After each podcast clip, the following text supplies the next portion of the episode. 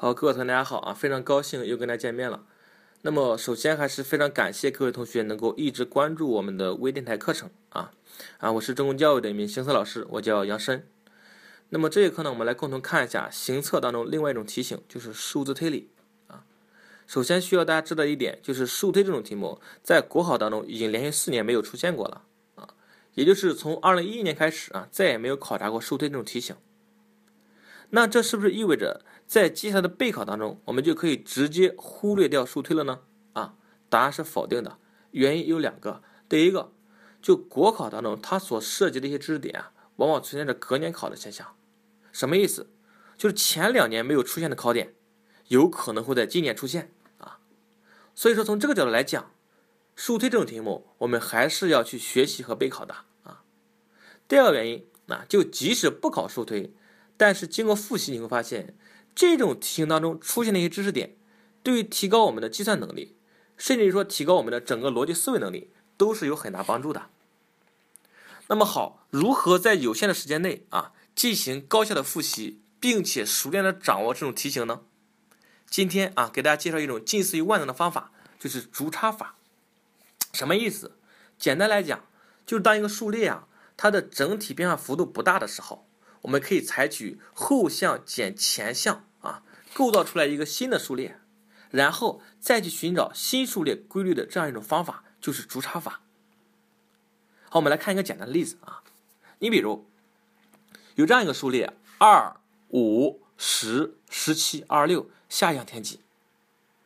但对于这个数列啊，它的规律还是比较容易发现的啊。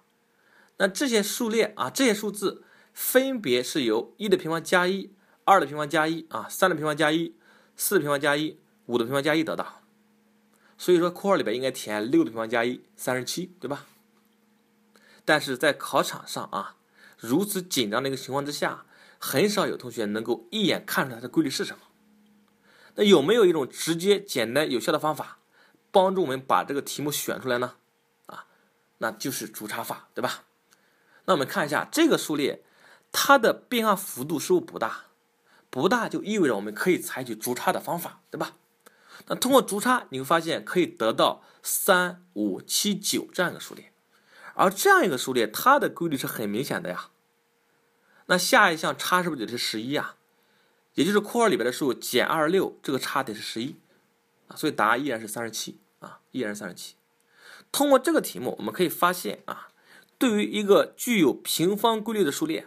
我们通过逐一次差就能把规律给它间接的体现出来，啊，好，下面我们来看一个比较复杂一点的题目啊，零零六二四六十一百二十，啊，这是一道真题，啊，对于这个题目规律，这个它的规律啊，其实是这样的，这些数字分别是零的三次方减零，a 的三次方减一，二的三次方减二。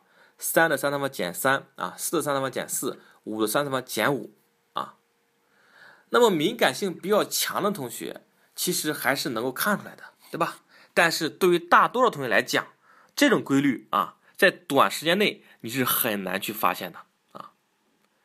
那么有没有一种简单、直接、有效的方法，帮助我们把这个规律给它体现出来呢？啊，其实我们可以去试试除差法，对吧？因为对于这个题来讲，它的整体变化幅度是依然不大，不大就意味着可以采取逐差的方法。那通过逐差，我们可以发现它得到的一个数列啊是零、六、十八、三十六、六十，对吧？而这个数列有没有规律呢？是不是不太明显，看不出来？咋办呢？是不是可以再去逐一逐差？通过再次逐差，我们可以得到六、十二、十八、二十四这样一个数列。而这个数列它的规律很明显呀，等差数列呀。那是不是我们可以倒着往上推，把这个括号里的数字给它推出来？啊，通过这个题目，我们可以得到，我们可以知道啊，对于一个三次方的这种规律的数列，通过逐两次差就可以把它的这种规律体现出来，对吧？好，这是这两个题啊。我们再来看一个更复杂一点的题啊，零四。十六、四十八、一百二十八，问下一项天气？啊，对于这个题目啊，我们先不管它的规律是什么，按照刚才我们讲的思路，应该是采取逐差的方法呀，因为整体的变化幅度并不大嘛。那通过逐差，我们可以得到四、十二、三十二、八十这样一个数列，对吧？那这个数列有没有规律啊？不明显，不明显怎么办呢？可以试一试再次逐差，对吧？通过再次逐差，我们可以得到八、二十、四十八这样一个数列。好，这个数列有没有规律啊？依然没有发现规律，对吧？那这时候咋办呢？啊，有的人再次逐差，你再逐就逐没了，对吧？一共就三项了啊。一般情况之下，咱们逐两次就可以了啊。如果逐两次还没有把规律体现出来，怎么办呢？就立马转变啊，立马转变思路。那接下来我们给大家介绍另外一种新的思路，就是当你逐完差之后啊，可以让新的这个数列和原数列发生联系啊。这种思路啊，叫做构造网络的思维方式啊。什么意思啊？我们结合这个题目来看一下。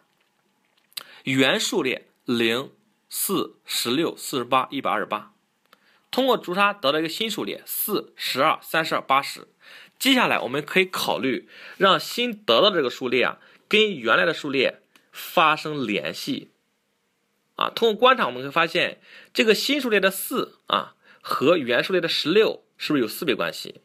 新数列的十二和原数列四十八有四倍关系，对吧？新数列的这个三三十二。和原数列的一百二十八是不是还是四倍关系？所以说这个新数列的八十就得和括号里边这个数是四倍关系。答案三百二十，对吧？那这样是不是把把答案给选出来了？啊？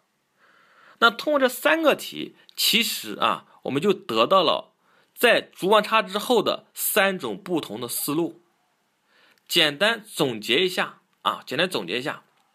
我们会发现，对于很多的数推题啊，你不需要知道它本身的规律是什么，我们只需要掌握做这种的思路是什么就可以了，对吧？而逐差法可以把大多数的这种这种规律给它体现出来啊，所以说我们就把逐差法称作一种万能的方法。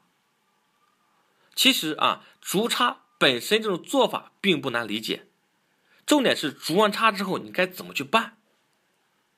好。当我们逐完差之后啊，我们可以总结出来三条思路。第一个就是先去观察这个数列本身的规律，而常考的规律啊，无非就是等差呀、等比呀，或者加和性啊这样几种，这是一种思路啊。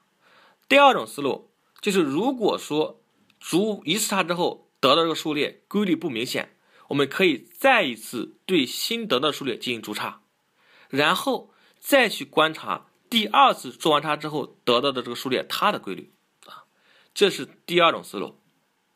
第三种思路就是当你逐完一次差之后啊，可以让新得到的数列跟原来的数列去发生联系，而这个联系啊，最常考的一个规律就是新数列和原数列之间的倍数关系。当然。对于少数题目可能会考新数列和原数列之间啊，是不是存在着加和的关系？也有，但是比较少。啊，这就是当我们逐完差之后的三个思路啊，三个思路。好，这就是今天我们讲的一个主要的内容啊。就关于逐差法呢，其实大家只需要做一个强化训练啊，掌握起来还是比较容易的。而且数推当中百分之六十的题目，通过这种方法。都是可以迅速的去解决的。好，今天就讲到这里，好，谢谢大家。